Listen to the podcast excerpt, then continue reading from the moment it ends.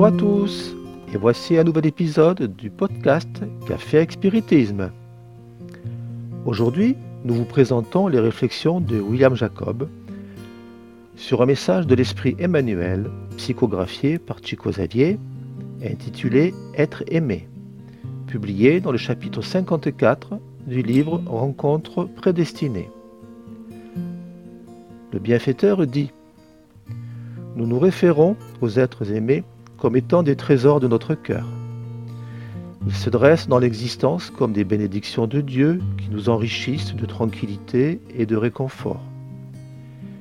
Ils sont pères ou enfants, parents ou compagnons, frères ou amis, qui entretiennent notre joie de vivre avec le doux magnétisme de l'affinité.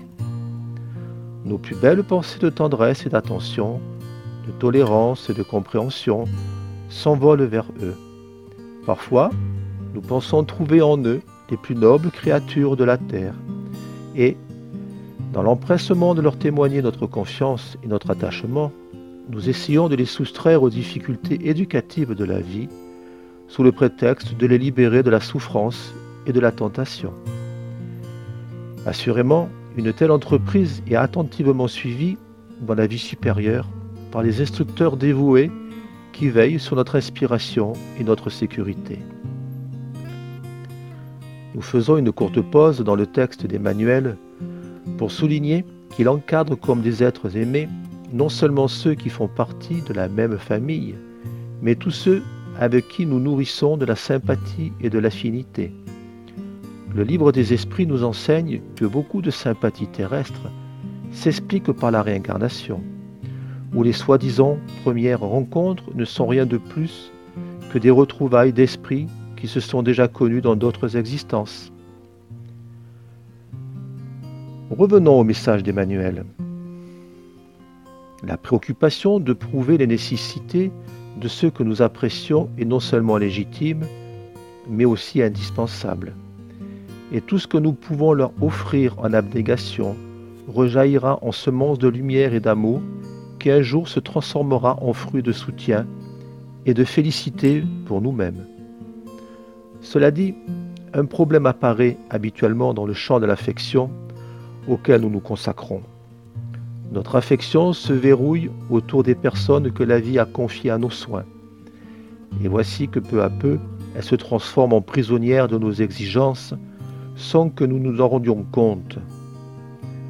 Quand cela se produit, nous nous mettons instinctivement à entraîner leur cheminement et à influencer exagérément leur manière d'être.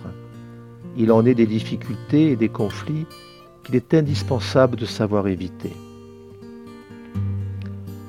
En ce moment, faisons une autre pause dans le texte pour une brève réflexion.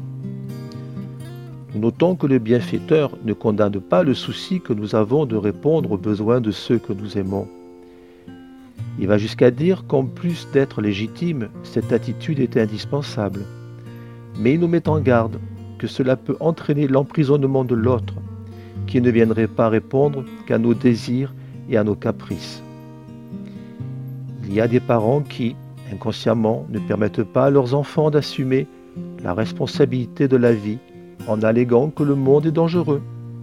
Il y a des maris qui empêchent les femmes d'exercer une profession ou une vocation, affirmant que telle ou telle tâche n'est pas du ressort des femmes. Il y a des enfants qui ne permettent pas aux parents veufs de se remarier, justifiant qu'ils ne sont plus en âge d'être amoureux. Il y a des amis qui essaient d'imposer aux autres leur propre modèle de vie et de comportement.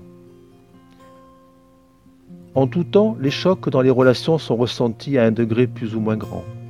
Et c'est à chacun de nous d'accepter ses sentiments et de ne pas laisser la douleur, le ressentiment et la tristesse se nicher en eux-mêmes. Et avec équilibre et sagesse, nous devons décider quel chemin prendre, qu'il soit suggéré ou presque imposé par d'autres, ou le nôtre, sans négliger le soutien de la prière, de Dieu et de l'intuition personnelle.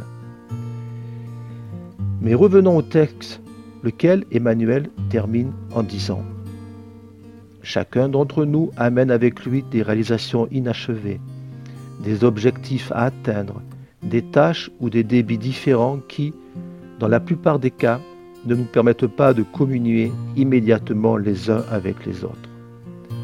À la vue de tout cela, sachant respecter ceux à qui le don d'indépendance que la loi divine a conféré à ces personnes, pour lesquelles nous désirons tant de féliciter et qui nous sont si chères, et ces personnes que nous aimons à être elles-mêmes, avec les singularités qui caractérisent leur âme.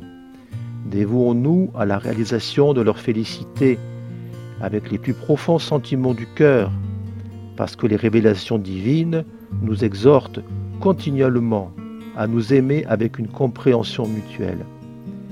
Mais demandons à Dieu de nous aider à reconnaître leur liberté, afin qu'elles puissent choisir les chemins et les expériences qui leur semblent les plus adaptés à leur voyage de progrès et d'élévation, sans qu'il n'y ait de prison dans la vie, ni pour elles, ni pour nous. Quoi dire après ces belles paroles d'Emmanuel? Beaucoup de paix à tous et rendez-vous au prochain café avec Spiritisme.